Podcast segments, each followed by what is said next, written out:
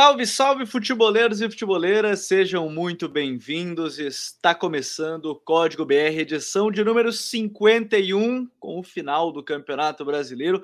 E hoje é dia de premiação aqui no episódio, então a gente vai contar muito com a participação de quem estiver acompanhando ao vivo e depois vocês podem deixar nos comentários lá do site, né, ou enfim, dos podcasts, você pode deixar seu comentário de seleção do campeonato, a sua opinião. Então, Hoje, evento de gala, o Prêmio Futre 2021 do Campeonato Brasileiro. E a gente vai falar sobre seleção do campeonato, craque, técnico, revelação, a maior decepção da competição, as surpresas, o que nos chamou a atenção em termos táticos, técnicos, tudo isso a gente vai comentar no episódio de hoje. Então, compartilha com os amigos, se aproxime, chegue com a gente. Hoje a gente liberou nessa reta final, igual as equipes campeãs, a gente libera na reta final alguns nossos jogadores para curtirem, né? Um deles é o Rodrigo Coutinho.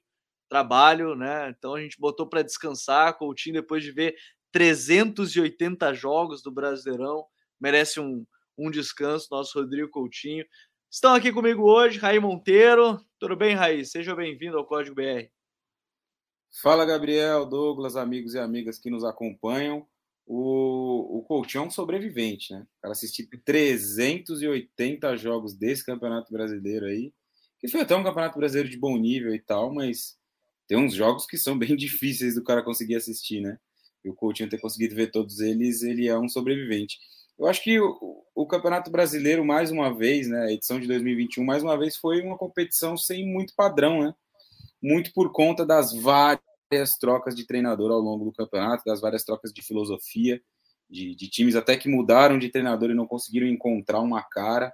E aí, um desses, por exemplo, é o Atlético Paranaense, na minha avaliação, já que está muito fresco na memória o jogo de ontem, né? O jogo desse domingo, para quem está nos ouvindo depois. Enquanto que algumas outras equipes conseguiram muito rapidamente obter uma identidade muito interessante, né? E com isso tiveram também muitos êxitos e obviamente que o Atlético Mineiro é o principal exemplo disso, mas acho que a gente também não pode esquecer do Fortaleza, né, do Voivoda, que vai ser, obviamente, tema de muito destaque ao longo desse podcast de hoje, que foi o, o grande trabalho para mim de 2021. Olha aí, o Rai já está abrindo um pouco seu voto, a gente vai falar sobre isso em breve também, né? De treinador, equipes que chamaram a atenção. Quero aqui com a gente hoje Douglas Batista, nosso popoto. Fala, Douglas, tudo bem? Até porque o Douglas também tem, tem matéria em breve sobre o time da Série B que está se reforçando, mas a gente vai falar sobre isso depois. Douglas, seja bem-vindo ao Código. Salve, Gabriel. É... Acho que dá para dizer que concordo com o que o Rai falou e que é um campeonato que não teve muito padrão e algo que eu queria destacar também, que a gente conversou um pouquinho off, é um campeonato de goleiros também, né? A gente estava comentando como foi difícil escolher um goleiro para ser o goleiro da gente no campeonato. Foi um campeonato que teve grandes goleiros. Maílson, Everson, João Paulo, assim, mesmo não tendo jogado muitos jogos por conta da seleção, o próprio Everton, que é sempre um nível absurdo quando está debaixo das traves, então acho que é um campeonato que eu queria destacar também, que é um campeonato de alto nível de goleiros. É verdade. E, a gente vai falar dentro da, da seleção do campeonato, os goleiros que chamaram atenção, o melhor goleiro da competição, a gente vai falar sobre isso. Então, mas antes da gente abrir justamente para seleção em si, eu acho legal a gente falar assim, o que, que chamou mais atenção nesse campeonato. Raí até abriu um pouco o episódio falando sobre essa questão de ter sido um campeonato que foi de um, de um certo bom nível, em comparação, acho que 2019, 2020, me parece que deu uma subida de nível, e, e é claro que a gente pode levar em consideração ainda 2020, 2021, aquele campeonato passado foi meio o, o, campeonato ainda do auge da pandemia, muito tempo parado, jogos atolados, campeonato terminando no ano seguinte, né? No caso, terminou em fevereiro de, de 2021, então tem esses fatores para a gente colocar. É o Flamengo campeão, o Inter vice, enfim. Mas esse campeonato é, 2021, o Raí, o que, que mais chamou a atenção nele? Porque foi um campeonato que o Galo, e, e, é curioso, porque o Fortaleza foi o único time que ficou no G6 da primeira última rodada. O Galo ele começou de um jeito, terminou de outro, digamos assim, né, em forma de atuar, mas terminou atropelando todo mundo que passava pela frente. Quem quem, ousava se parar à frente do Atlético Mineiro, o Atlético Mineiro resolvia atropelar, né, Raí? É, foi bem por aí, né? A campanha do Atlético no ano, né, não no Campeonato Brasileiro, ela é marcada por esse início de maior oscilação, né? Eu acho que como grande fato aí, talvez, do, do primeiro semestre, a gente possa se recordar daquela derrota para o Cruzeiro, né? Que foi uma derrota que colocou muita pressão no trabalho do Cuca, que tinha algumas dificuldades, teve, né? Algumas dificuldades iniciais. Depois vem a estreia na Libertadores, que era um, é um jogo muito ruim também do Atlético Mineiro. Não vou me lembrar exatamente agora o adversário, mas era um jogo que não era dos mais difíceis, né? E, e o Atlético, eu me lembro de uma América de Cali. O, o, o, Atlético ficou muito marcado por vários cruzamentos na área naquele jogo, né? Acho que naquela, naquela noite o Atlético levantou mais de 50 bolas na área. Então acabou ficando um pouco marcado isso, e muita gente, e, e eu me incluo nessa, não tenho problema nenhum de dizer, até porque durante a temporada o Atlético mudou e, e mudou para melhor, né? Mas eu não consegui enxergar lá no início do trabalho o Cuca como um treinador que poderia fazer esse elenco talvez jogar um futebol um pouco diferente, que era o que eu imaginava que esse Galo precisava. Foi olhar o jogo aqui, Deportivo Laguaira. Ah, foi o Laguaira. da Venezuela, que acho que foi campeão venezuelano pela primeira vez na temporada passada.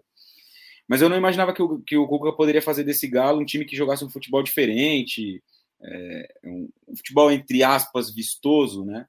E, e, não imaginava que isso pudesse acontecer e por isso pensava nessas dificuldades que ele poderia ter ao longo do caminho. Mas eu acho que o Atlético também teve um poder de adaptação, né? O seu elenco, os jogadores, muito poder de adaptação às ideias do Cuca, né? Ao jogo que ele pratica, um jogo de muita intensidade, os encaixes sem a bola. É, a partir de um momento do campeonato, um time de uma movimentação muito grande lá na frente, né? Então, seja com o Nacho ou o Keno partindo da esquerda, o Zaratio sempre da direita, e aí, dependendo de onde jogava o Nacho, uma dupla Diego Costa e Hulk, ou o Nacho atrás do, do Hulk com o, com o Keno mais aberto. Não foi em nenhum momento um time que. O Hulk, né, por exemplo, não foi em nenhum momento um jogador que foi um 9 referência, né?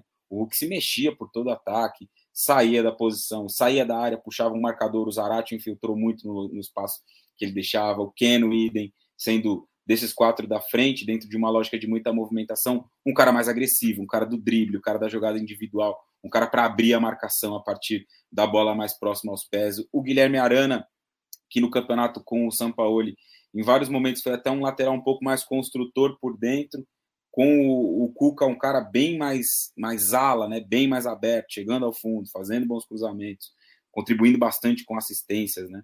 A, a dupla Jair e Alan de um campeonato espetacular, né? O Jair muito consistente, o Alan crescendo. O Alan foi esquecido em algumas, em algumas premiações que me chamou até a atenção, inclusive. Sim, o, o Alan subindo muito nível né, de, de jogo na, a partir da saída de bola, na dinâmica muito importante. Até mesmo o Mariano, né? Não imaginava que o Mariano poderia fazer um campeonato como fez, é, colocando o Guga, que é um jogador até mais jovem, mas não tinha feito um bom brasileiro passado, é bem verdade. É, colocando o Guga na reserva, fazendo um campeonato muito bom. Acho que um outro que merece uma menção honrosa aí é o, o Everson, né? Que foi um goleiro muito criticado aí, e, e eu tenho muita dificuldade em compreender essas críticas em relação ao Everson porque veio pelo, pelas mãos do Sampaoli ali, foi primeiro para o Santos, né, pelas mãos do Sampaoli, depois vem ao Atlético também pelas mãos do Sampaoli, e, e parece que as pessoas, não sei, algumas análises até com um pouco de raiva, né, porque o cara tem qualidade para sair jogando com os pés, como se fosse um demérito o goleiro sair jogando com os pés, isso hoje é uma necessidade, e o Everson se mostrou, além de um bom goleiro iniciando, que ele já tinha mostrado em outros trabalhos, se mostrou um excelente goleiro embaixo das traves, né? não só um Brasileirão, mais na Libertadores, mas também na Copa do Brasil. Então, um Galo muito completo, muito consistente. Eu acho que tem essa questão principal aí do elenco ter conseguido se adaptar ao Cuca e essa soma fez do Atlético um incontestável campeão brasileiro. E eu acho que isso é legal destacar assim, como mudou a equipe, porque no início do brasileiro as equipes até iam mais abertas para enfrentar o Galo, aí sofriam nas transições com o Hulk, com o Savarino foi importante no primeiro momento, depois virou reserva. O Keno no segundo turno fez um segundo turno fantástico. Depois, acho que se não me engano, até estava pensando nisso quando estava vendo a final ontem. É, no caso no domingo contra o Atlético Paranaense, é, o jogo contra o Inter, que foi o jogo da virada de chave para o Keno, que ele entrou no segundo tempo, jogou para caramba, é, e a partir dali não saiu mais. E para ti, Douglas, é, qual é o, o que, que mais chamou a atenção nesse campeonato brasileiro? aí que, que teve o Atlético campeão, mas eu acho que tem, tem bastante história em meio a, a isso tudo nesse Brasileirão. É, cara, eu, eu queria destacar a ascensão de alguns times nesse campeonato. Acho que o Fortaleza é um nome óbvio, né? Todo mundo está falando, mas assim, o campeonato do América Mineiro foi gigante, vinha sendo muito bom com o Mancini já, e depois que o Marquinhos Santos chegou, a equipe deu um upgrade assim absurdo, merecidamente pegou uma vaga para Libertadores. É, o próprio Atlético Goianiense, que muito, teve, foi muito irregular durante a competição, mas, por exemplo, virou o turno já entre os sete, aí depois teve uma queda muito grande, chegou a flertar com rebaixamento, mas depois teve uma emplacada final ali nos últimos jogos e terminou entre os dez também. O próprio Ceará, então, algumas equipes é, têm assim, emergentes têm mostrado um crescimento muito bom, principalmente questão é, administrativa, de organização o América Mineiro tinha teve por muito tempo o Paulo Brax, que é um excelente executivo. O Brax saiu e ficou muito na questão de como o, é, o América reagiria a perder um cara como ele. E o trabalho continuou e continuou sendo muito bem feito. Então o América consegue isso. O Atlético Goianiense que tem já já está indo para o terceiro ano na Série A, mantendo também um trabalho que acreditou. Então acho que acho que eu queria destacar muito isso desses times. É, mesmo tendo brigado até o fim, dá para colocar o campeonato do Cuiabá também nessa questão de emergente, primeira Série A da história do clube. E assim, é, dá para dizer que escapou do rebaixamento faltando duas rodadas, então é muita coisa. É muita coisa. É, até porque se a gente for levar em conta, o São Paulo chegou, por exemplo, o Grande São Paulo, até a penúltima rodada, São Paulo estava na briga, né? Então, Sim. o Cuiabá conseguiu se livrar antes do São Paulo. Isso é muita coisa, isso diz muita coisa. Então, esses clubes no total, de uma forma geral, esses emergentes, é, nenhum deles sendo campeão nacional também, né? Acho que nenhum deles tem algum título nacional. E conseguir, conseguirem esse feito, assim, todos saírem seguros no campeonato, acho que é algo bem destacável, né? Até porque é, é necessário isso. É, cada vez mais a gente está vendo clubes grandes com erros assim gritantes de planejamento, de montagem de elenco, e cada vez mais brigando lá embaixo e a gente sempre gosta de reforçar isso, mas eu acho sempre bom também reforçar o lado bom, né, dos clubes emergentes que estão se planejando e com isso e assim, e com isso também melhorando o nível técnico do campeonato. É, o América Mineiro foi um dos melhores times do campeonato assim para se ver jogar. É, o Ademir fez um campeonato absurdo, o Lucas Cal renascendo na carreira, né, que era um cara que é, parecia que não ia explodir no América, fez um campeonato muito bom, o Bauerman, entre vários outros, assim. Então, acho que eu destacaria isso. Bom, sem mais delonga para a gente começar a montar nossa seleção, eu até separei aqui, vou colocar na tela, para quem está acompanhando ao vivo, obviamente, né? Deixa eu abrir aqui para todos poderem acompanhar a nossa montagem né, de, da premiação do Campeonato Brasileiro. Eu deixei uma linha de quatro aqui, não botei a partir da frente, mas, mas, entretanto e todavia, eu quero começar pelo treinador porque a partir daí eu vou montar o esquema que a gente vai colocar no jogo. Aí eu acho legal. Treinador, teoricamente, ah, vamos escolher aqui o Cuca, então vamos colocar o 4-4-2, o esquema que o Cuca ele montou. Escolheu o Voivoda, então vai ser o, o 3-4-1-2 lá do, do Voivoda? Pode ser. Mas eu quero saber para a gente começar a, a montar treinador desse campeonato brasileiro. Eu acho que começar por aí é algo, é algo legal. Eu, o bom é que hoje a gente tem três e com três não tem como, é, no máximo, ter unanimidade, senão é o voto de Minerva, de um ou de outro, para decidir. Eu vou começar abrindo o meu voto. Eu vou no Voivoda. Acho que pela expectativa em questão de elenco, eu gostei muito do trabalho do Cuca, diga-se de passagem. Eu acho que esse Galo atropelou todo mundo nesse campeonato, assim, quando, quando chegou um momento que o time engrenou, né, e foi logo no início da competição, mudou a forma de jogar. Porém, eu vou colocar a ressalva de que eu acho que pela expectativa aqui do Fortaleza não era tão grande assim. O Voivoda conseguiu colocar em um outro nível Fortaleza, chegou a ser no primeiro turno ali, se não a equipe que melhor jogava uma das três, pelo menos. Então, o meu voto vai para o Voivoda. Raí, teu voto vai para quem? Ah, acompanho o relator, né? É muito difícil não votar no Voivoda por conta exatamente dessa relação expectativa e a realidade, né? O Fortaleza não era um time que não era um time que em qualquer momento do campeonato ou antes do campeonato começar a gente pudesse imaginar que atingiria o patamar que atingiu, né? O campeonato excelente do Fortaleza e passa, na minha visão, totalmente pelo trabalho do Voivoda. Eu não consigo ver o Fortaleza rendendo igual ou mais para atingir a posição que atingiu com outro trabalho, com outro treinador dentro do cenário brasileiro. Tipo, o impacto dele, das ideias, da, da forma como é, armou né, o time, ele foi gigante e determinante para que o Fortaleza terminasse o campeonato com a melhor campanha de um time do Nordeste na história dos pontos corridos. Né? Eu acho que essa frase ela é muito grande e simboliza o, o feito é muito grande, né? E simboliza esse excelente trabalho do Voivoda, por isso meu voto é dele também. Dois votos, o, o, o Douglas pode até escolher o dele, mas dois votos para o Voivoda. Douglas, iria no Voivoda ou, ou ia colocar um outro aqui nessa brincadeira? Não, eu ia manter. Acho que é, o trabalho dele é assim, impecável. O trabalho do ano, como tu disse, questão de expectativa, esperava tanto do Fortaleza. Por nomes, a gente tem que colocar isso. O elenco do Fortaleza é um elenco limitado comparado a muitos times. É, então, ele conseguiu fazer muito dessa, muitas desses elevarem o patamar deles, que eles jogavam normalmente, acho que, assim, muito grande. O feito é muito grande. Olha que legal, porque a escolha do Voivoda vai trazer uma brincadeira legal para todo mundo que está acompanhando. A gente vai tentar montar esse esquema a partir do modelo do Voivoda. Porque é tradicional, né? A gente vê 4-4-2, 4-2-3-1, 4-3-3.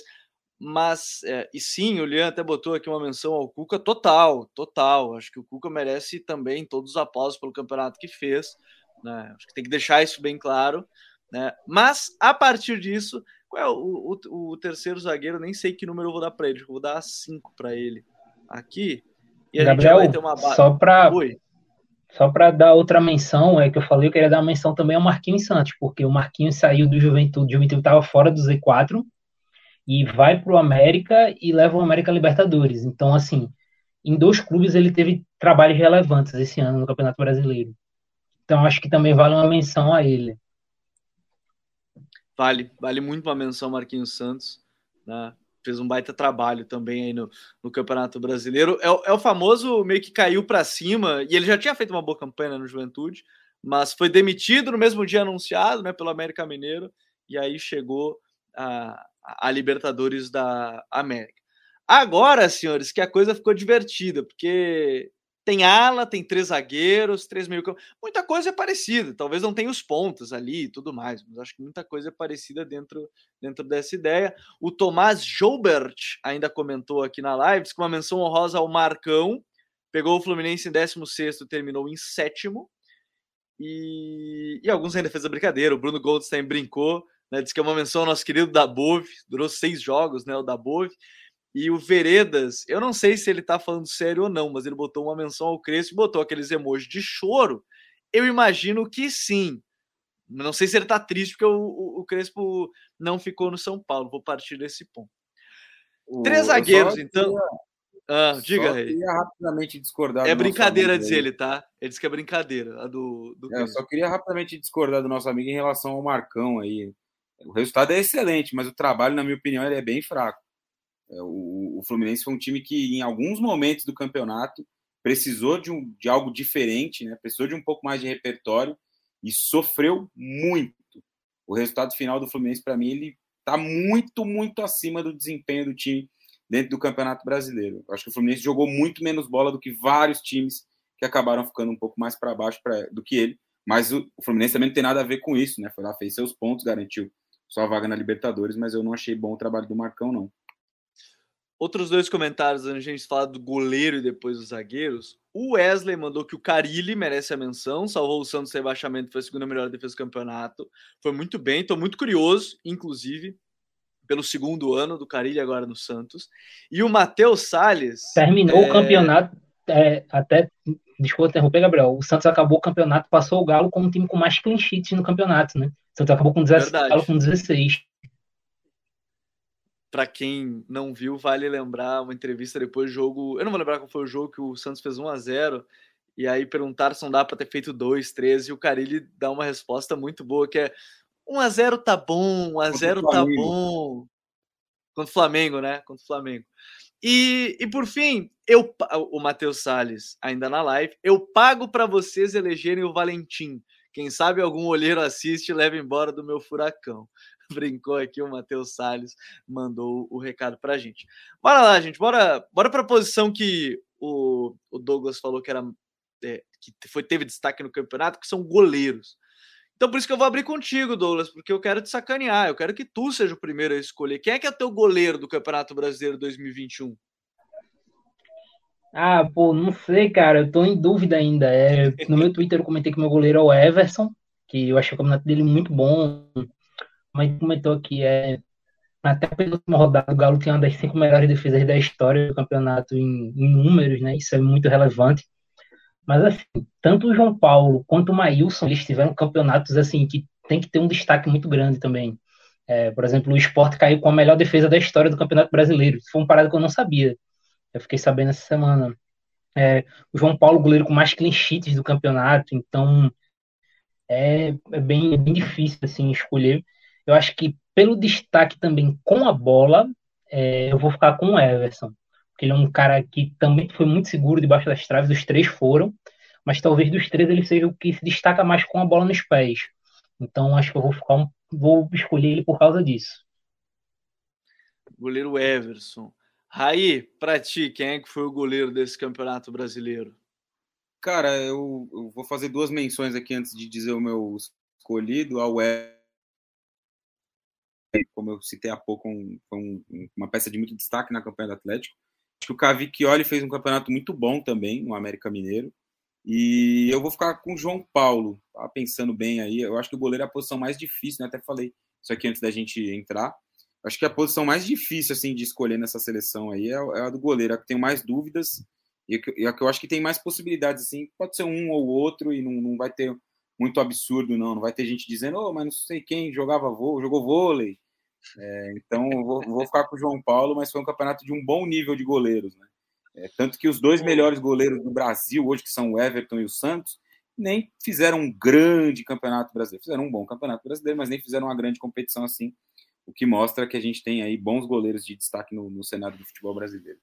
Inclusive, pelas convocações, o goleiro como o Everton não conseguiu fazer um número tão grande de, de partidas né, na competição, como foram outros jogadores ainda ao longo do brasileiro, porque as convocações acabaram é, tirando esses jogadores, tirando na reta final ali, que o Tite não convocou jogadores do futebol brasileiro, mas em grande parte do campeonato. Vejo aqui que tem alguns votos para o Matheus Calvicchioli, o João Paulo também, o pessoal no chat participando.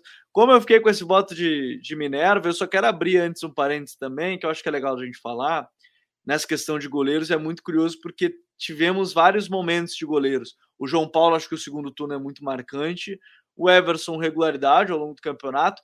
Algumas pessoas até me lembram, e eu lembro bem, o Daniel tem um bom momento pelo Inter, o próprio Breno ou o Gabriel Grando tem bons momentos ali pelo Grêmio, mas são momentos. O, Daniel acabou lesionando, inclusive ficou fora do resto da, da temporada. É, o Maílson, em que pesa a defesa do esporte, quando a defesa do esporte começou bem, né? No caso, bem, eu digo em número de gols sofridos muito por conta do Maílson, não exatamente bem é, de maneira geral. Mas o meu voto, o meu voto vai para o Everson. É, eu acho que fez o campeonato mais regular entre, entre todos eles, então meu voto vai para o Everson, viu, Raí? Não, eu, você falou do Daniel, eu lembrei. Teve um momento do campeonato que ele era o melhor goleiro da competição. Pois é, exatamente.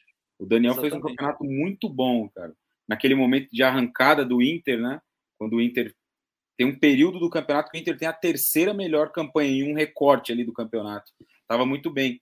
E o Daniel estava muito bem também naquele recorte ali. Acho que, que vale de fato o destaque. O, o Cleiton também do Bragantino, acho que fez um bom campeonato, o Cleiton do Red Bull Bragantino. Ou seja, vocês viram, a gente citou pelo menos aí oito, nove goleiros que fizeram boas campanhas dentro da competição, mas botamos eu e Douglas no Everson, então é o goleiro do campeonato para o Futuri. Muita gente falou do Marcos Felipe, do Flu em alguns momentos, enfim, vários votos que a gente viu também durante o chat para quem acompanhou ao vivo. Zagueiros, senhores, eu acho que para a gente não ficar um por um, eu, vou, eu acho mais fácil a gente falar assim quais foram os três melhores zagueiros para vocês. Eu acho muito mais interessante a gente partir desse ponto.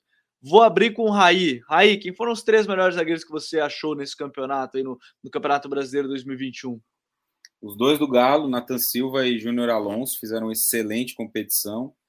É... Cara, eu gostei muito do campeonato do João Vitor. Foi um, um campeonataço do João Vitor aí, se, se, colocando até como uma das um dos jogadores que pode ser em breve vendidos aí, né, para o futebol europeu. Sim. E cara, eu gostei muito do Brasileirão do Tinga também, jogando até numa, numa posição um pouco diferente, né? Um foi um zagueiro ali pelo lado direito, né, naquele trio do Voivoda, que muitas vezes aparecia na área, ia armar jogo, chegava ao campo de ataque. Difícil, hein? Vou ficar com um de cada, então. Vai Tinga, o João Vitor e o Júnior Alonso. Tinga, Júnior Alonso e João Vitor. Beleza. Gostei, gostei.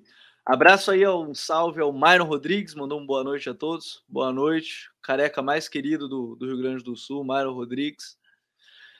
Vamos lá, meus três votos para zagueiros. Talvez o, o, o, Douglas tenha que fazer seu voto de Minerva para tirar algum deles, porque eu, eu, entre três zagueiros, eu vou em João Vitor, né, recebe o segundo voto, Nathan Silva e eu vou em Léo Ortiz. Acho que fez um campeonato muito regular né, pelo, pelo Red Bull Bragantino. Eu tinha muitas dúvidas quanto ao Léo Ortiz, é, principalmente em defender a área, mas esse campeonato ele dele foi acima da média nesse quesito, né, em comparação inclusive até o próprio campeonato passado. Então eu vou com eu vou com Léo Ortiz, João Vitor e Natan Silva. João Vitor já está na seleção, tá? Tem dois votos, já está na seleção. Douglas, para ti, quais são os três zagueiros aí do campeonato? Pô, então, é, Vitor, vou com o Natan Silva, tá? Não vou com o Júnior Alonso. Eu preferi o campeonato do Natan Silva por questão de número de jogos o Júnior Alonso, por questão de convocação, ele e o Gustavo Gomes terminaram fazendo só 22 jogos no campeonato, então acho um número relevante, assim, acho pouco, né? Pouco mais de um turno. Então preferi o Natan por conta disso, os dois mantiveram um nível próximo, mas como o Natan terminou sendo mais exposto, porque jogou mais jogos, eu preferi o Natan. Cara, esse terceiro zagueiro aí complicou. É, eu vou no Léo Ortiz para desempatar, mas assim, saiba que meu meu coração botaria o Vitor Mendes aí. É, o campeonato dele pelo Juventude foi assim, foi muito, muito bom. Jogando com o Foster, que não manteve o nível dele, né? Foster jogou um nível abaixo dele. Então ele teve que segurar a bronca muito tempo ali. O campeonato muito. Tanto Foster quanto Quinteiro, né? Quando entrou. Então acho que assim, o Vitor Mendes fez um campeonato gigante ali pelo Juventude. Muito do Juventude ficar passa por ele. Então acho que ele merece esse destaque. Gostei desse trio de zaga aí que a gente escolheu, viu? Acho que é um trio de pensar que o Voivoda é o treinador ali, ó. Tem o João Vitor para conduzir por um lado, tem o Léo Ortiz para fazer os lançamentos pelo outro, Nathan Silva defendendo a área. Acho que o Voivoda gostaria aí desse, desse trio de zaga se ele fosse montar, sem contar o goleiro, né? O Everson ali para ajudar né, na saída de bola. Achei interessante, gostei aí do nosso, nosso trio de, de defesa. E vocês podem, de novo, sigam participando, escolham aí qual é a seleção do campeonato, colocar lá nas redes sociais para a gente também, vocês poderem ir participando e, e, irem votando. Agora, como a gente escolheu o Voivoda, a outra situação que é bem interessante, né? E algumas citações, pelo menos acho que menções, o, o, Douglas falou do, do Vitor Mendes, Algumas pessoas citam o Benevenuto, né, do Fortaleza, fez um bom campeonato. Aí citação ao Bruno Mendes do Inter, do Alexandre Martins, citou aqui o, o Bruno Mendes também. Acho que só não coloco o, o Bruno porque o primeiro turno dele não foi pelo Inter, né? Ele estava ele tava ele tava ainda no Corinthians, depois foi emprestado ao Inter. O Lian já colocou aqui, já que a gente vai falar de alas, agora já falou Edenilson na camisa 2, já quer meter um improviso aqui dos bravos, quer botar o Edenilson de ala, já jogou assim na carreira. É bem verdade já jogou como ala. Mas de alas, é... eu vou começar pelo ala direito. Lateral esquerdo ou ala esquerdo, acho que vai ser bem difícil, tá? Acho que vai ser bem difícil, não sei vocês, mas eu ainda tô pensando em qual escolher de fato, porque lateral esquerdo não foi uma posição, acho que tão unânime. Pelo menos para mim, lateral direito, é, eu gostei do campeonato do Fagner, apesar do Silvinho não ter deixado ele subir tanto quanto, ele, quanto, eu, quanto eu gostaria. Silvinho preferia o Fagner ali na base da jogada, e mesmo assim, acho que o Fagner fez um bom campeonato, um bom campeonato é, brasileiro. Porém, eu vou ter que escolher Iago Pikachu, velho. Eu acho que. Uh, ainda mais que a gente está falando de um esquema aqui com Ala, né, no nosso, eu acho que foi um cara que foi muito importante desde a rodada 1, força ofensiva pelo lado, assistência, finalização. não tem como escolher, acho que outra, eu vou de Iago Pikachu. Raí, quem é que é o teu lateral barra ala pela direita? Ah, cara, é muito difícil não escolher o Pikachu, né? Eu acho que no, no Brasil hoje, pensando assim rápido, né? Você nessa característica de ala, você tem ali o Pikachu, que fez esse excelente campeonato pelo Fortaleza, e, encontra outros bons laterais, mas que fizeram campeonatos em, de um, jogando de um jeito, né, em, em aspas, um pouco diferente. O Mariano é um exemplo, o Fagner, como você citou, é por conta das escolhas do Silvinho, é outro. Tem um lateral que eu gosto muito, mas é, vejo que o trabalho dele defensivo muitas vezes sobressai mais, que é o Aderlan, é um lateral que desarma muito, sem a bola Sim. ele vai muito bem. Então, é, eu acho que por conta dessa nossa proposta aí, e obviamente pelo campeonato que fez também, o, o Pikachu é o, o escolhido aí para ser esse ala pelo lado direito. Seria com outro, Douglas, ou o Iago Pikachu é o primeiro que é unânime aqui? Ah, se bem que o Voivoda também né? foi unânime, né? Se, se, é. bem que o Voivoda também foi unânime, mas foi o unânime, Pikachu é unânime ou não? Não, eu vou fazer o Ash, né? Dizer que eu escolho você, Pikachu, e tem que ser ele, cara. Um, três zagueiros tem que ser o Pikachu. Iago Pikachu, então, escolhido como nosso homem da lateral direita, da ala direita. Deixa eu colocar ele aqui na seleção do Futuro e depois vocês tirem print, mano. A gente vai colocar nas redes também. Ala pela esquerda, senhores. Ó, todo mundo aqui. Iago Pikachu. Esse foi unânime até na, nos comentários para quem está acompanhando ao vivo. Na ala esquerda, eu vou abrir com o Douglas. É, quem é que foi teu lateral barra ala? Eu acho que a gente tem alguns destaques aí, é, mas eu quero saber de ti primeiro qual é teu voto, Douglas. A Arana, né? A Arana foi uma das grandes válvulas ofensivas do Atlético Mineiro. É, participou muito de gols, né? Seja com assistências ou marcando também. Durante a temporada como um todo, assim, mas o campeonato dele foi muito bom cara que mostrou assim, uma versatilidade atacando muito boa, não à toa parou na seleção esse ano. Então acho que acho que não consigo fazer outra escolha. Acho que eu vou na Arana. Também destacar o campeonato do Lucas Crispim, pela ala esquerda, foi muito bem. Quando ele se lesionou, coincidiu também com o pior momento do Fortaleza no campeonato. Acho que é um cara que merece destaque também. É, mas eu vou ficar com Arana. Arana é o voto do Douglas. Raí, teu voto é para quem de lateral barra ala? Ah, difícil fugir do Arana, né? Muito difícil fugir do Arana. Eu acho que, usando a mesma lógica aí que eu estava falando em relação aos, aos jogadores da, da direita, né? O ala direito, se a gente for pensar nos laterais esquerdos aí para tentar pegar alguém de destaque, é, pô, o Felipe Luiz fez um campeonato muito abaixo, né? Até sofreu aí com algumas lesões. É, no Palmeiras, o Piquerez um lateral com que se destaca até mais pela questão defensiva também, né? Tanto que jogou até como um zagueiro na final da Libertadores. No, no Bragantino, eu, eu acho que o Edmar distou um pouquinho, apesar de ter feito um campeonato consistente em vários momentos, acho que ele distou um pouco. É, então, acho que o, que o Guilherme Arana é uma boa escolha. Ele fez um campeonato bom. Acho que a temporada dele volta a credenciar ele a vestir a camisa da seleção brasileira, por exemplo, né? Era algo que talvez tinha ficado um pouco para trás na, na, trajetória do Arana, embora ele seja muito jovem, muito por conta dessa experiência um pouco mal sucedida né, na Europa, e aí por vários contextos que não dá para a gente numerar agora aqui, mas nas últimas duas temporadas no Brasileirão passado ele já foi meu melhor, melhor lateral, e nessa temporada de novo. Bom, então Arana já tem dois votos, né? Eu, eu confesso que eu estava entre o Arana e, e, se eu não fosse escolher o Arana, mas como ele foi quem mais jogou no campeonato de fato, né? Eu acho que vale colocar aí como underdog, o cara ali para ficar de olho. Eu gostei muito do campeonato do, do Marlon, do, do América Mineiro. Gostei do campeonato dele, em vários momentos foi muito bem. Mas não tem como não escolher, acho que vamos, vamos de Arana. Arana aí com destaque como nosso ala esquerdo, a seleção tá ficando boa, gurizada. Já disse, o Voivoda é o treinador, ele ia gostar de ter um Arano e Iago Pikachu aí pelos lados, olha, mais essa zaga, esse gol. Meio campistas, aí eu acho que o, o, bicho vai pegar. Aqui eu vou abrir, eu vou abrir o voto, a, a, a possibilidade de variações, né? Se alguém vai querer colocar um volante, dois meias, eu vou abrir essa variável. Mas é que eu acho legal a gente posição por, por posição. E eu camisa 8, já que o 5 ficou ali pro Léo Ortiz nessa, nessa brincadeira, o meu camisa 8 abrindo a, a votação neste momento, meu primeiro homem de meio campo, eu vou com o Alan. Alan, eu acho que fez um campeonato muito, muito bom.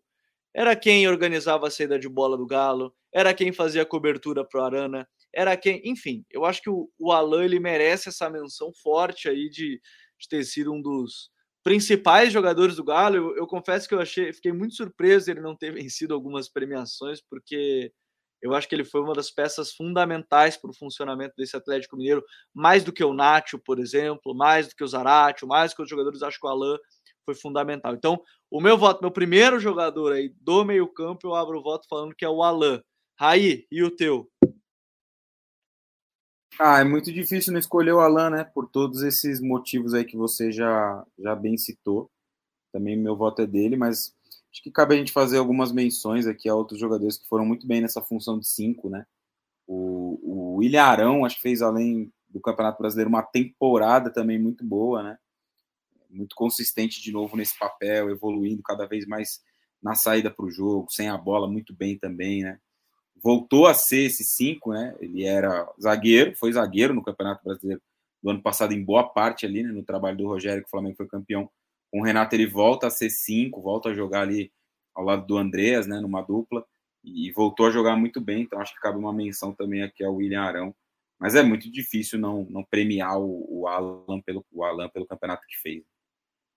Pois é, campeonato muito bom do Alan. Então já vou botar aqui o Alan, né, nosso camisa 8 ali, vai ser o cara que vai iniciar a jogar junto com esses zagueiros, e tá bem servido ali o time. Para passar já para o Douglas, quem é teu outro jogador de meio? Teu segundo homem, ou enfim, o cara pode ser mais adiantado, um pouco, pouco menos. Quem é, é esse teu segundo jogador no meio aí, Douglas? É só para gostar, também votaria no Alan, tá? E só para completar o que o Rai falou, queria também destacar alguns jogadores, é, principalmente porque dois dos melhores jovens do campeonato são camisas 5, né? Que é o Jadson do Red Bull e o André do Fluminense. Então, são dois caras que tiveram um campeonato de altíssimo nível, jogando ali na camisa 5 também. É, queria destacar o Lucas Cal, que jogou como 5 no América Mineiro. Foi um cara que, para o jogo do América render, e aí eu posso dizer do, da experiência que eu tive em loco, é, o jogo funciona por conta dele. Ele é um cara, é, tem um tempo de reação muito bom, assim. Você vê que é um cara que ele ocupa um espaço muito grande em campo, então vale destaque dele. E um cara que cresceu muito como treinador novo, né, que foi com o Thiago Nunes, é, o Fabinho cresceu muito no Ceará. É, aumentou muito o rendimento com o Thiago Nunes, mas não tem como não ser o Alan. O segundo homem eu vou ficar com o Edenilson, cara. O campeonato do Edenilson é muito bom. É, cara, absurdamente é Mr. Consistência. Né? Todo campeonato que ele vai, ele vai bem. Não importa como jogue. É, inclusive, em alguns jogos com a Gui, em dado momento, ele passou a jogar como meia-direita, né? Bem aberto. É, mas não, não, importa onde joga, ele vai jogar bem. É um cara absurdamente consistente, faz muito, muitos gols, dá muitas assistências, deu muitas assistências nesse campeonato. Acho que ele chegou perto de liderar, liderou, é, é, foi artilheiro do campeonato em dado momento e acho que ficou entre os líderes de assistência também.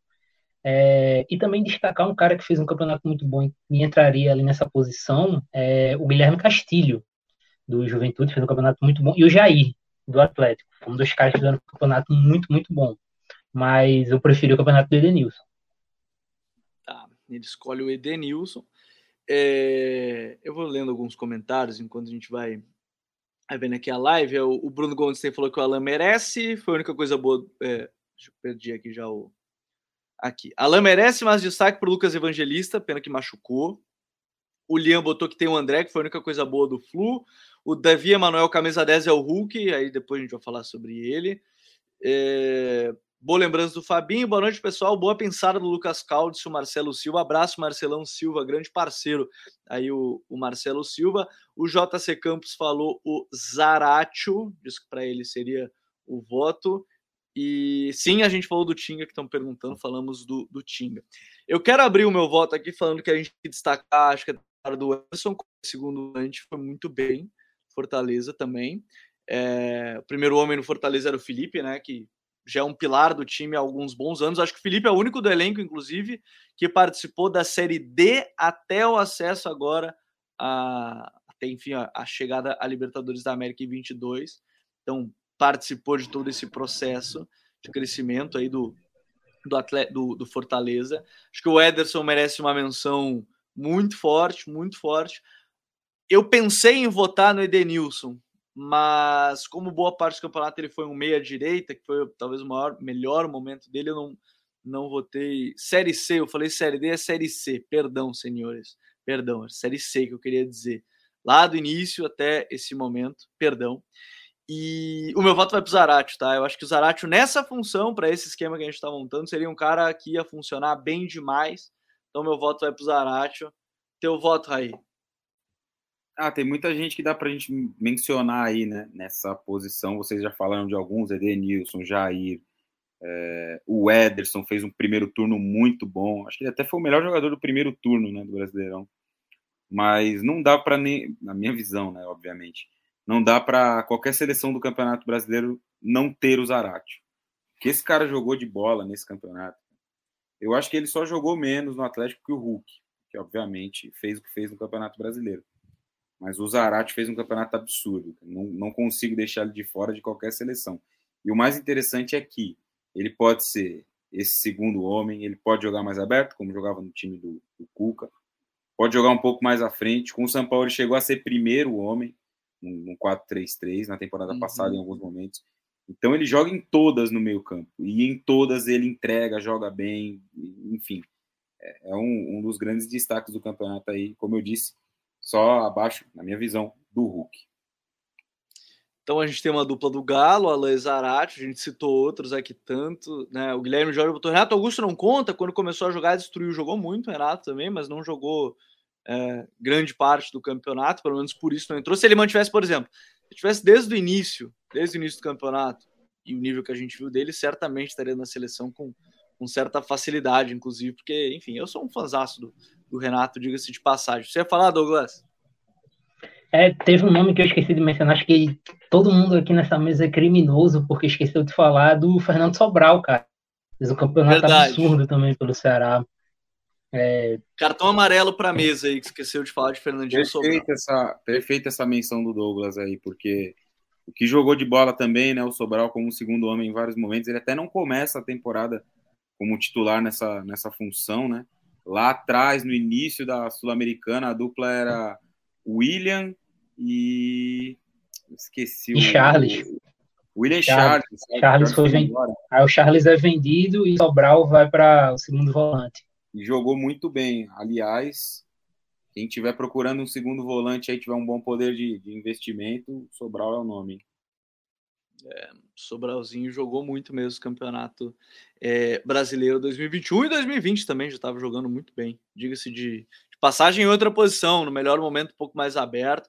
Menção André, que a gente falou, né? algumas pessoas lembraram aqui do André, sim, foi citado. Quem sabe ele entra em outra premiação mais para frente, né? Revelação. A gente tem que falar sobre a revelação. E nesse esquema, já que, de novo, quem está chegando agora na live, né, quem já está ouvindo já sabe, né, mas sempre bom frisar, como o técnico escolhido pelo time foi o Voivoda, né, a gente partiu e montou o esquema a partir do Voivoda, então é o 3-4-1-2. Né, Para tornar mais divertido do que ficar na mesmice do mesmo esquema sempre, a gente tornou, tentou trazer um pouco disso aqui. É, camisa 10 eu vou abrir com o Douglas essa. Eu não sei. Eu. Não, ele abriu já a outra, eu que vou abrir essa, perdão. Eu já ia derrubar, né? Botar duas seguidas para ele abrir. Esse camisa 10 aqui, olha, essa, essa posição é difícil. Tô até pegando a seleção que eu montei no 4-3-3 quando antes da gente abrir a nossa live e tudo mais, porque aí eu consigo ver se eu consigo improvisar bem o jogador por ali, porque eu confesso que eu não lembro exatamente quem foi meu terceiro meio-campista ali na seleção, minha memória ela não ajuda muito, tá, senhores? Minha memória não tá da, as melhores do mundo, porém a minha seleção ela tinha, tá certo, vai entrar fácil aí. Meu voto, Rafael Veiga, o homem que jogou pra caramba, pra caramba, né? É, alguns nem precisa discutir, alguns votaram Rafael Veiga. Eu, eu, juro que eu tinha esquecido que eu tinha colocado Rafael Veiga, que jogou muito, de fato. Como um terceiro meio-campista no 4-3-3, jogou mais aberto pelo lado direito, às vezes jogou centralizado no 4-2-3-1, enfim, fez todas as funções. Vou no meu voto para Rafael Veiga. Raí, teu voto vai para quem nessa camisa 10 aí do time? Depois a gente fala de numeração, vou até tirar os números para ninguém brigar. Mas quem é que vai jogar ali centralizado? Ah, não tem outra, né? Rafael Veiga. Eu acho que tem uma coisa que é interessante da gente falar em relação ao Rafael Veiga. O, o, Abel demonstrou ao longo dessa temporada né, muita adaptação aos rivais. Ele fez isso nos, nos, confrontos contra o São Paulo na Libertadores, ele fez isso contra o Atlético, fez isso na final contra o, o Flamengo. E, e, em todos esses jogos o Rafael Veiga cumpriu um papel diferente e cumpriu bem. Então, contra o, o São Paulo, ele foi um meio-campista muito encarregado de de fazer uma marcação específica ali na lógica dos encaixes que ele fez para espelhar o time do, do, do, Crespo. Contra o Galo, ele vem jogar num trio com o Danilo, no, no, jogo da volta, né? Com três zagueiros e ele formando uma trinca junto com o Felipe Melo e o Danilo naquele dia no Mineirão. E na final ele vem jogar do lado direito, né? Com o Dudu na esquerda, ele na direita, formando que quase que uma segunda linha com quatro ali, né? Perto do Zé Rafael e do Danilo. Uhum. Então, acho que o poder de adaptação do Rafael Veiga, além da contribuição com gols, assistências, chances criadas, finalizações, todo o volume ofensivo dele, é, a capacidade de adaptação dele aos planos do Abel ao longo da temporada. É claro que aqui a gente acaba ficando mais nos, nos destaques da Libertadores, porque foi a competição que o Palmeiras ganhou e que o peso da estratégia até foi um pouco maior por se tratar de jogos ali mata-mata, mas o Campeonato Brasileiro dele também foi excelente, né? Até mais vezes como esse 10, no segundo turno jogando junto com o Gustavo Scarpa em vários momentos, os dois se procurando e fazendo do Palmeiras um time mais criativo, até em outro sentido. Então, é muito difícil não citar o, o Rafael Veiga né, nessa, nessa posição, até porque também pensando rapidamente aqui, você tem poucos times com um 10, né, uma função de 10. Você tem o, o, o, o Nath foi por um tempo, mas depois acabou perdendo um pouco de espaço, acho que muito por conta da questão física também. É, nas outras equipes, você pega o Corinthians, não tinham 10, o próprio Flamengo não tinha um 10 ao longo do campeonato, né? depois muda um pouquinho com o Arrascaeta vindo jogar nessa posição no 4-2-3-1, mas também não fez um grande campeonato. O Arrascaeta conviveu muito com lesões e convocações, pôde jogar poucas vezes. Então, acho que entre os principais destaques aí você tem o Matheus Vargas no, no, próprio Fortaleza, que caiu muito de rendimento no segundo turno. Né? O, o, Vina não fez um grande campeonato brasileiro. Então, entre as possibilidades aí, eu acho que o Veiga até sobrou aí nessa função. Jogou muito. Ô, ô Douglas, como já tem dois votos, até coloquei o Veiga ali, mas eu quero saber de ti, teu voto seria para ele ou tem algum outro destaque eu acho que você, que você considera que merece a menção, algo nesse sentido? É, o Nath já foi falado, né? Então acho que um cara que merece estar tá recebendo pouco de destaque, começou tendo muito destaque, mas no fim a gente terminou não falando tanto dele que foi o Terãs. O Renato Terãs foi bom pra caramba no Atlético Mineiro, no Atlético Paranaense. Foi um dos poucos grandes destaques do Atlético Paranaense nesse ano. Então acho que o Terãs merece destaque. E assim, por ser ponta e ele não vai entrar por conta disso, acho que o Ademir também merece destaque do América Mineiro. Ele não vai entrar porque ele foi completamente prejudicado, né, pela, pela formação do Voivoda, então foi completamente sabotaram a Ademir aqui, o escândalo que todo mundo suspeitava, né, é, mas acho que merece o destaque também Tem um, tem um outro jogador que acabou sendo prejudicado um pouco, que foi o Arthur, né, do Bragantino. Jogador aí de duplo dígito, né, de artilharia, de, de gols, de assistência, jogou muitos também. A não ser que alguém queira fazer o golpe e colocar ele no ataque. A não ser que alguém queira praticar o golpe e colocar ele mais adiantado. Mas isso a gente vai ir falando ao longo e mais para frente. Aí, ó, o J tem alguns comentários antes de a gente partir para o ataque. O Liam botou, rapaz, eu não lembro de nenhum 10 é, em destaque sem ser o Veiga. O Davi Manuel já votaram no Veiga. O Tomás Jobert disse que o Arthur poderia entrar nessa posição é, de 10. O Matheus Salles lembrou do Terans, El Rei Terans, também jogou muita bola, pelo menos enquanto o Cap jogava o brasileiro com o mínimo de interesse. O Bruno Goldstein já disse que o ataque podia ser Hulk e Arthur. O Caô Lemos, eu concordo com o Veiga, mas existe debate com o Nacho e Scarpa. Chega agora, vocês já comentaram sobre. Vou até colocar o Raí. O Nacho e Scarpa é um bom debate. O Scarpa é que o Scarpa tem vários jogos que ele não, não foi titular, né? Ele entrou, mas no início do brasileiro se eu não me engano, nas primeiras 10 rodadas ele chegou a ter sete assistências no campeonato, né? É, eu acho que a gente, em relação ao Scarpa, acaba até ficando um pouco com a, com a memória daquele meio do campeonato em que ele não jogou muito, né? Mas se a gente for pegar o começo e o fim do brasileiro, ele foi titular em muitos jogos e contribuiu para caramba com, com, gols, com assistências, né? mais de 20 assistências na temporada. Nem sei se, se, nos últimos anos a gente teve alguém no Brasil que contribuiu com tantos passes assim, uma temporada mais de 20, né? Eu não consigo lembrar de memória. Mas uh, numa função um pouco diferente, né? O Scarpa não chegou a ser 10 no Palmeiras. Ele jogava aberto pelo lado direito, né? trazendo para dentro, enfim, era uma função um pouco diferente. Na final da Libertadores ele jogou como ala esquerdo, né? que prova um pouco dessa polivalência que eu estava falando dos, dos, jogadores do Palmeiras em relação ao plano do Abel. E o, o Nacho, acho que ele fez um campeonato bom, entregou bastante, muita consistência, aquele cara onipresente, né? Carimbando a bola toda hora. Mas acho que não foi um Nacho brilhante, foi um Nacho bom, consistente, fez uma boa competição, é lógico, se destacou mas não foi a grande temporada da carreira do Nath. Não acho que ele jogou como jogou no River, por exemplo, embora tenha feito, repito, um bom campeonato brasileiro. Acho que o grande jogo de um dos grandes jogos do Nath foi contra o River, inclusive. Né? Aí já não foi brasileiro, foi Libertadores da América, jogou pra caramba contra o River Plate, sua, sua ex-equipe. Atacantes, vamos lá, eu vou, vou sim. É, não sou eu que abro o voto, mas um eu já vou deixar aqui, tá? Porque eu imagino que seja unânime, até no chat é, que é o Hulk. A questão que eu quero saber de vocês é quem vai ser o parceiro do Hulk. Né? Deixa eu já colocar aqui, porque não tem como fugir disso. Hulk vai ser um dos atacantes. Tá? Vou colocar aqui, a não ser que vocês vão enlouquecer aqui, enlouquecer o apresentador. Não, não voto no Hulk, não coloco. Alguns comentários, tá? É, o Bruno Goldstein já colocou. Para atacantes tem uma galera boa. Ademir, Mikael do Esporte, Gustavo Mosquito, diz ele, Yuri Alberto, Micael, Gabriel, Sara, ele botou vários aí nessa, nessa brincadeira.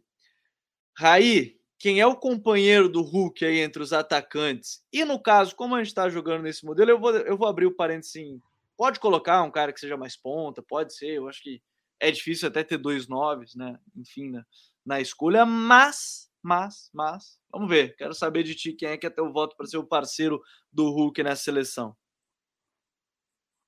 Cara, eu acho que é a posição que mais tem jogadores aí de possibilidade, né? Você tem um Gilberto que fez um campeonato brasileiro muito bom, que acho que vale a gente destacar.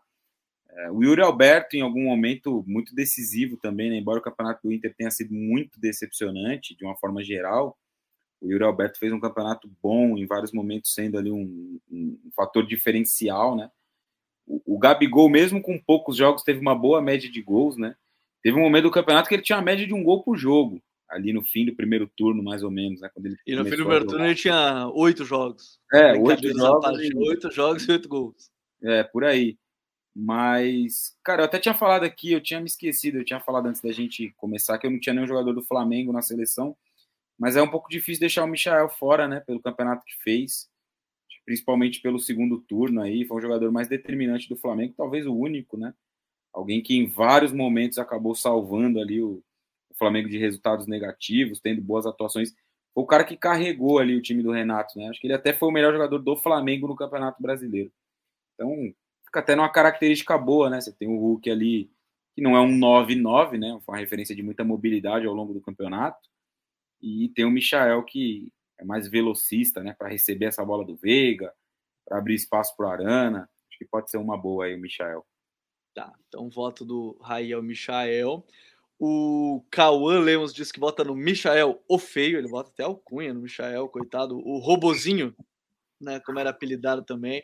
Marcelo Silva brincou que com Arthur no ataque teria três canhotos. O que vocês acham dessa peculiaridade? Seria bastante curioso, né? Três atacantes canhotos seria bem, bem interessante.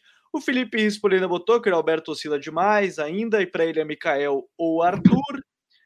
Uh, o Bruno Goldstein brincou, disse que não sabia que o Jô estava jogando vôlei, o Jô 77, brincou ele. Tem que achar o Jô antes, né? Antes de qualquer coisa. tem que achar para colocar na seleção, tem que, que achar maldade, ele. Né? Que maldade. Não, maldade, maldade, desculpa. Me excedi aqui no, no programa. E Douglas, eu quero saber de ti. Quem é que é o atacante para acompanhar o Hulk? Ah, e teve uma menção ao Keno fez o segundo turno fantástico que a gente citou no início também, né? Que fez um, um baita segundo turno, mas quero saber do Douglas. Quem é teu voto? Ah, tô chocado que tu não citou o Douglas Costa, né, Gabriel? É, esqueceu é dele, verdade. nosso amigão do Tchau. É, mas falando sério agora, tchauzinho. É, eu, vou, eu vou falar com o Michael. É, acho que o campeonato do Feio foi muito bom, o cara fez muitos gols e muitos gols bonitos, né? Acho que é importante, é. assim, é, um destaque bacana. Ele quer tomar o posto do né? Dodô, hein? Ele quer pegar o posto do Dodô, cheio dos gols bonitos. É.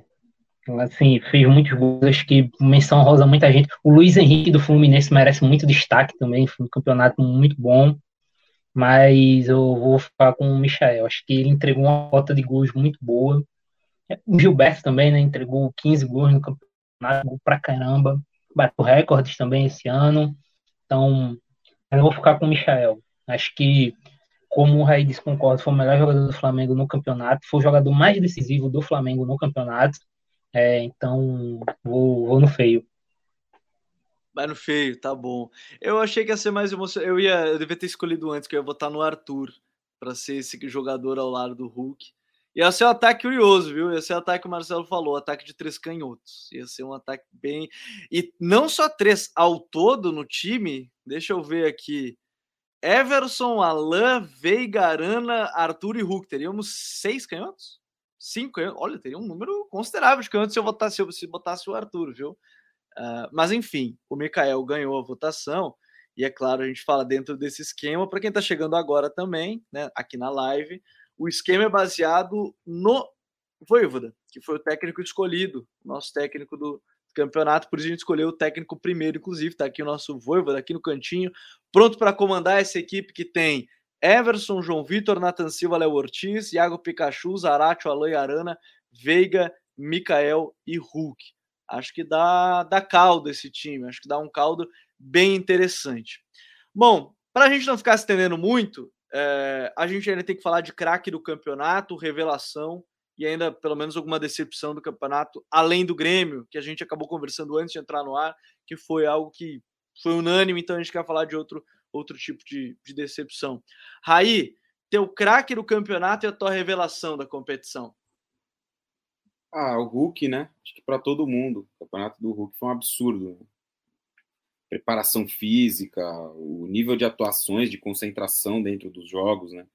Poder de decisão, obviamente. Então, acho que é muito difícil fugir do Hulk, né? Acho que não tem ninguém que vai escolher um outro jogador que não seja o Hulk. Se ter o, o Zarate aí como meu segundo, né? É isso aí, eu concordo com o Cauã, dava para pular o craque do campeonato, é muito difícil não, não dar para o Hulk. E com a menção aí ao, ao Zarate, né? Acho que o campeonato que o Zarate fez foi espetacular. E a revelação, Cara, isso é um, uma coisa que gerou muito debate nas últimas semanas, né? Por conta de ter jogado ano passado e tal. Eu acho que tem três caras aí. Eu ficaria com o João Paulo, o João Paulo, o João Vitor do Corinthians. É, mas tem essa questão que ele jogou o campeonato inteiro, quase do ano passado, né? Jogou até numa posição Sim. diferente no, no Atlético Goianiense. O André fez um campeonato bom também, muito bom jogador, mas também já tinha jogado o campeonato passado.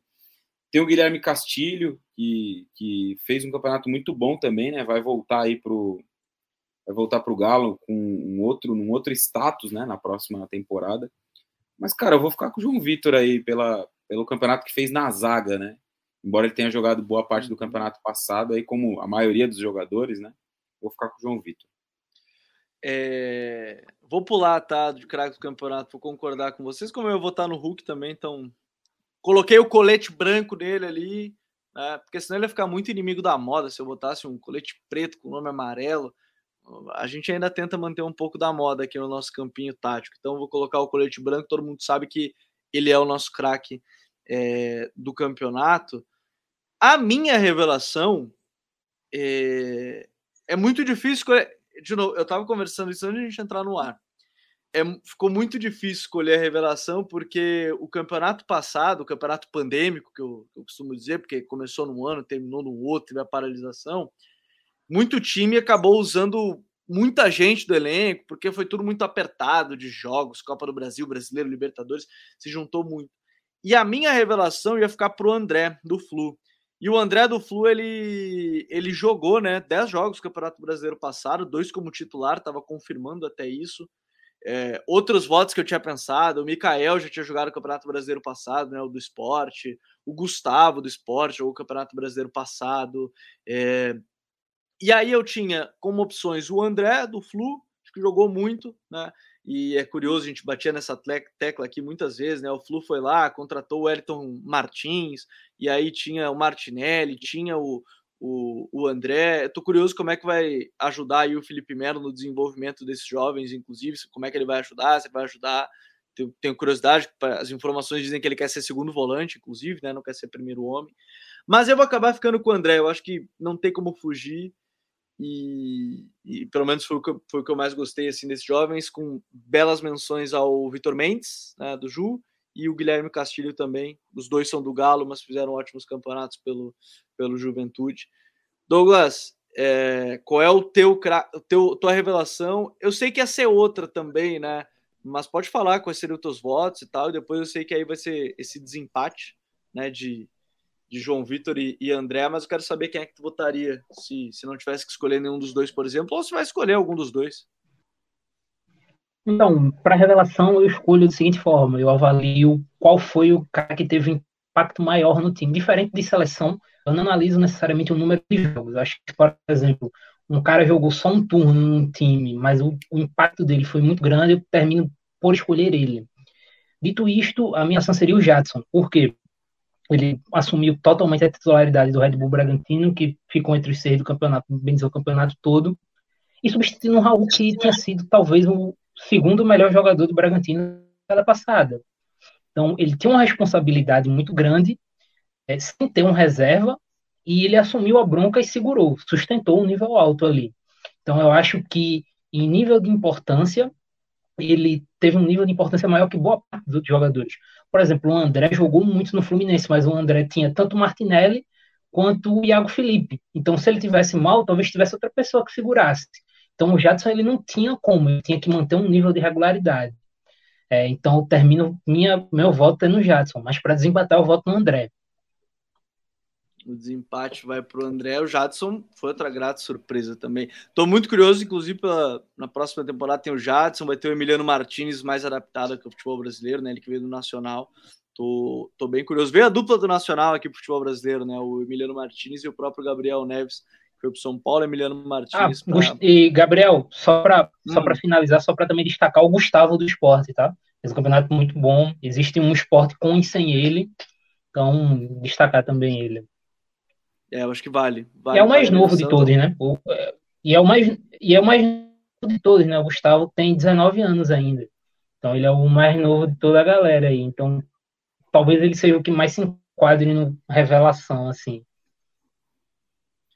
E ainda tem aqui o Gabriel Crepaldi diz que o Kaique, zagueiro do Santos, para ele foi a revelação. E algumas pessoas é, também colocaram o Wanderson do Grêmio, colocaram como como revelação, mas a campanha não ajudou muito também. Então, acho que aí acabou ficando mais difícil. Mas então, deixa eu puxar o André para o nosso time. Vou ter que criar ele aqui. Vamos lá. Vou criar no elenco aqui. Para quem não sabe, isso aqui é o Tactical Pad, tá? Para quem não, não conhece, colocar aqui o André. Ah, deixa eu puxar ele aqui, não tá conseguindo. André. Vou colocar o número e ele vai ter o coletinho. Que cor será que eu boto de colete? Ele vai ficar inimigo da moda, tá? Ele vai ficar com o colete preto, vai ficar o, o inimigo da moda aqui da equipe, vai ficar lado de fora. Mas ele é a revelação do nosso campeonato, vai ficar perto ali do, do Voivoda. É, o pessoal falou, e a pior do campeonato? Calma, gente. Aí, aí vai demorar muito tempo, tem muito jogador que não foi bem, aí vai, vai demorar muito ah, tempo. Ah, isso aí tá fácil, hein? É, tá fácil essa, pô. Pô, isso aí. Porra, Agora sim, para a gente terminar esse episódio, oh. é, mandar o um tchauzinho. É, esse aí entra como principal, tá? Pior de longe. Não pelo que jogou em campo, mas a postura fora dele. E pela, e pela expectativa nem se fala. Também, também. Né? Decepção do campeonato. É, eu acho muito legal esse quadro para a gente falar um pouco assim, porque a gente não quer que pegar e dar um pau gigante no, no time, algo assim. Tem uns que mas... merecem. É, tem uns que merecem algumas palavras que não podem ser utilizadas agora 10 horas da noite, talvez às 11, meia-noite até possam. Mas a gente pensou em falar do Grêmio, só que o Grêmio ele foi meio que unânime, assim, todo mundo esperava o Grêmio brigando por Libertadores, chegada do Douglas Costa, quem sabe brigar pelo título. É, era essa a expectativa de começar e obviamente um rebaixamento ele quebra toda a expectativa, né, de tudo que se falava nesse sentido. Por isso a gente decidiu falar de time que está fora dos que foram rebaixados. Eu queria saber de ti, Raí, quem é que foi a decepção do campeonato sem ser é, o Grêmio, já que foi rebaixado, então outra decepção dentro desse campeonato. Posso falar de dois? Pode, pode. O campeonato tem várias decepções, eu acho, não só de time, eu digo de jogadores também. Você pode falar, é. escolha. Dois, dois times, São Paulo e Inter. São Paulo e Inter fizeram um campeonato indecente. São Paulo, um time que brigou até a 37 rodada para não ser rebaixado, um elenco que poderia mais. É, e com um elenco que demonstrou ali em vários momentos do campeonato uma falta de, de ganas um pouco maior né, dentro dos jogos. E isso ficou, pelo menos para mim, muito evidente aí em várias partidas que fizeram com que o São Paulo tivesse essa campanha muito ruim, a pior campanha do time na história dos pontos corridos. E o Inter também, né? O Inter chegou a se recuperar ali em um momento do campeonato, mas depois a queda muito grande de rendimento, eu acho que isso tem um pouco a ver com o trabalho do Aguirre, que bateu no teto muito rapidamente, né? Ele, ele pega o time numa situação difícil, recupera o time, o time bate no teto e aí cai. E cai, cai, cai, cai. E eu acho que se tivesse mais umas cinco rodadas, o Inter brigar para não cair de novo. Porque brigou lá no começo do campeonato, né? Muita gente imaginava ali que Até o Inter. a demissão do, do Miguel Ramírez. É, então, se tivesse mais umas cinco rodadas ali, eu acho que o Inter desceria uma ladeira para brigar ali nas últimas posições, brigar com o Cuiabá, com o São Paulo, com o Atlético Paranaense. Então, acho que é, tanto São Paulo quanto o Inter fizeram um campeonato muito aquém aí por é, vias diferentes, né? Eu acho que a, a questão do Inter está um pouco mais na conta do trabalho do treinador, que para mim chegou ao seu limite, e a questão do São Paulo muito mais em relação à atitude dos jogadores dentro de campo, né? Acho que por motivos diferentes, Inter e São Paulo foram as grandes decepções aí do Campeonato Brasileiro, fazendo uma competição em posição e desempenho muito, muito aquém do que os seus elencos poderiam proporcionar. Douglas, qual é a tua decepção nesse Campeonato Brasileiro 2021? Então, é, vou ficar com o Atlético Paranaense, depois de fazer um primeiro turno muito bom, o Atlético entrou em queda livre, né? Rodada também brigou para não cair, então acho que o Atlético entra como decepção, apesar, apesar sim, o Atlético todo foi muito bom, mas a gente está falando de só Brasileirão, então o Brasileirão do Atlético foi decepcionante. É, muito teve a do Antônio Oliveira que apesar dos pesares eu achei precoce, o Valentim não encaixou, é, não, não foi bem. Acho que a gente já pode dizer, o trabalho do Valentim não é bom, né? Acho que o único dele mesmo foi o jogo pela Copa do Brasil, ali contra o Flamengo ali e de volta. Um, queria destacar também negativamente um jogador que eu, eu, particularmente criei uma expectativa no campeonato dele esse ano, que era o Luiz Adriano no Palmeiras. Acho que o Palmeiras precisava de uma garantia de gols, eu acreditava que o Luiz Adriano seria essa garantia, mas ele não, não jogou, arrumou, teve muito problema extra-campo também, né, com a torcida. Então acho que ele entra nessa, nessa questão de decepção também. É um cara que eu levava muita fé no campeonato dele. Mas de forma geral, o Atlético Paranaense. O Atlético Paranaense era um time que, assim, tinha time para conseguir vaga direta na Libertadores sem precisar de título, ali ficar entre os oito primeiros. É, Nicão, Santos, jogador de seleção, Terãs, o Abner também, que a gente nem mencionou ele na lateral esquerda, mas também que é um excelente jogador. Então acho que o Atlético ele decepcionou e assim, é porque a memória é, final é que fica muito, porque assim, com o Carilli, o Santos é um outro time. Mas a primeira metade do Santos também foi horrorosa. É, a primeira metade do Santos foi um negócio assim devastador, principalmente a defesa do Santos. Era um bagulho assim, você assistiu o Santos, era um bando em campo.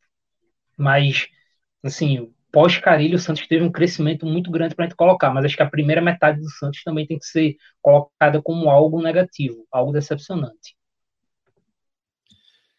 Eu, eu confesso que ia ficar com o Atlético também. É, de novo, o ano em si, quando a gente pega Sul-Americana por título e tal, mas eu acho que o brasileiro muito abaixo. Eu lembro no, nos primeiros episódios, né? O Rai lembra, né? é, quando a gente falou que talvez não fosse time para brigar por G4, né, como foi o início do campeonato, mas também não era esse time para brigar para não cair desde o início. A torcida deu muita porrada quando a gente falou que não ia estar tá ali até o final do campeonato, mas a gente falava que não ia estar tá ali, mas não é que não, não estaria entre os seis, estaria entre seis oito, né, não entre os quatro, como era naquele momento, mas a queda de rendimento foi muito grande, troca de trabalho. Então, eu eu não consigo colocar outro assim acho que o Inter e o São Paulo, como o Raí colocaram, são grandes decepções pelo tamanho, a expectativa era muito grande. O São Paulo, muita gente botou depois do título paulista como o time que ia brigar pelo título, né? O Raí deve lembrar também, no dia que a gente fez aquele Power Ranking lá. É, muita gente colocou como, como time que, que brigasse pelo título. O Inter era questão de Libertadores, aí teve troca de, de técnico no meio de tudo, então acabou sendo bem abaixo da média, mas eu não consigo fugir desses 13. E o meu principal, minha principal decepção é, é acaba sendo o, o, Atlético Paranaense, porque eu de fato eu esperava mais, acho que pelo menos um G6 dava para pegar pela organização, as contratações pareciam bem boas, mas no brasileiro, de novo, no brasileiro foi uma decepção. No ano, conquista do título da Sul-Americana muito merecido. Copa do Brasil é, chegou numa decisão e agora é muito difícil reverter né, esse 4 a 0 né, em cima do, do Atlético Mineiro, mas de maneira geral, no brasileiro, o Atlético acabou sendo a minha decepção. Então, repetindo, Everson, João Vitor, Nathan Silva, Léo Ortiz, Pikachu, Zarate, Alain Arana, Veiga, Mikael e Hulk. Hulk, o craque do campeonato, André Revelação, Voivoda, o treinador, a seleção do Campeonato Brasileiro 2021 do Código BR. Acho que tivemos um episódio legal, senhores. Acho que foi bem legal, porque a gente conseguiu montar nesse esquema que não é o usual, né? Justamente porque o escolhido foi o Voivoda. Se fosse o Cuca, montaríamos num 4-4-2 e certamente a seleção seria bem diferente. Poderia ter Ademir, poderia ter Arthur, poderia ter outros jogadores ali, né? Então acho que seria bem diferente, o que torna bem legal essa essa dinâmica. Mas se você não gostou dessa seleção, eu digo o seguinte: escolha a sua, comenta aqui qual seria a sua seleção, não adianta xingar. Escolha a sua, vote, participe. Essa foi a que foi eleita aqui pelo, pelos votos. E se você gostou, já comenta aí para a gente também, né? Compartilha com os amigos o nosso prêmio do, do Brasileirão, seleção do campeonato. Aí, bom de ter mais episódio. Acho que foi legal, hein? Acho que foi bem legal essa, essa nossa dinâmica e o episódio certamente foi bem divertido para quem acompanhou. Ah, não, ficou bom com certeza, né? Como você disse, quem não concordou que mande aí a sua sugestão, né? Os outros jogadores falar. não estão jogando vôlei, nem basquete, é. nem outros esportes, eles só não estão nessa seleção. Exato. Mas eu queria aproveitar esse nosso fim aqui de, de Campeonato Brasileiro, né? O fim do, do, do, Código BR, pelo menos dessa temporada do Brasileirão, para também fazer um agradecimento para você, Gabriel, para o Douglas, para o Calvin, para o Caio, para o John, para o Coutinho, todo mundo que compartilhou com a gente aqui, né, nesses últimos meses, esses bate-papos semanais sobre a competição, essas análises muito precisas, muito boas, né? E dizer também que foi uma honra muito grande participar dessa temporada aqui com vocês. Tá aqui toda semana praticamente, né? Falando sobre o Campeonato Brasileiro. Com certeza é um acréscimo, foi um acréscimo muito grande para mim do ponto de vista de, de agregar mais conhecimento, mais possibilidades de, de análise, mais repertório de ver um time ou outro, de prestar mais atenção em uma coisa ou outra a partir de, de alguma coisa que vocês falavam aqui. Então, acho que foi muito enriquecedor para mim. Também, obviamente, que para quem assistiu foi muito, né? Ao longo dessa temporada, poder fazer esse bate-papo aqui semanal sobre o Campeonato Brasileiro. E só fazer esse agradecimento final aqui, porque foi uma honra muito grande. Foi demais. Segunda te... É a segunda temporada do Código, uma temporada e meia, né? Porque o Código BR ele surge a partir da segunda, da metade do Campeonato Brasileiro passado. E podem ter certeza que nas próximas semanas, pelo menos não nessa reta final, ainda com Natal, Ano Novo, a gente vai dar um descanso para todo mundo, mas a gente vai voltar com algumas lives para falar de temas específicos. Trabalho do Silvinho, eu sei que muita gente comenta aqui, né? O que é o trabalho do Silvinho. Vamos tentar trazer alguns convidados também para falar sobre esse, esses temas, contratações, expectativas de temporada. A gente vai falar, mas mais para frente. Agora vamos encerrar aos poucos o Campeonato Brasileiro 2021. O Douglas chegou na reta final, foi contratação de segundo turno ali, que chegou, agregou muito e está aqui com a gente também. De novo, obrigado mais uma vez por estar tá aqui com a gente, Douglas. Até, até o próximo código. Pô, cara, eu fico até com vergonha de falar depois do Raí abrir o coração dele aqui. Mas, pô, prazerzão. É, Então aí também foi um prazerzão fazer essa reta final. É, fazer o jabá tem texto essa semana, tá?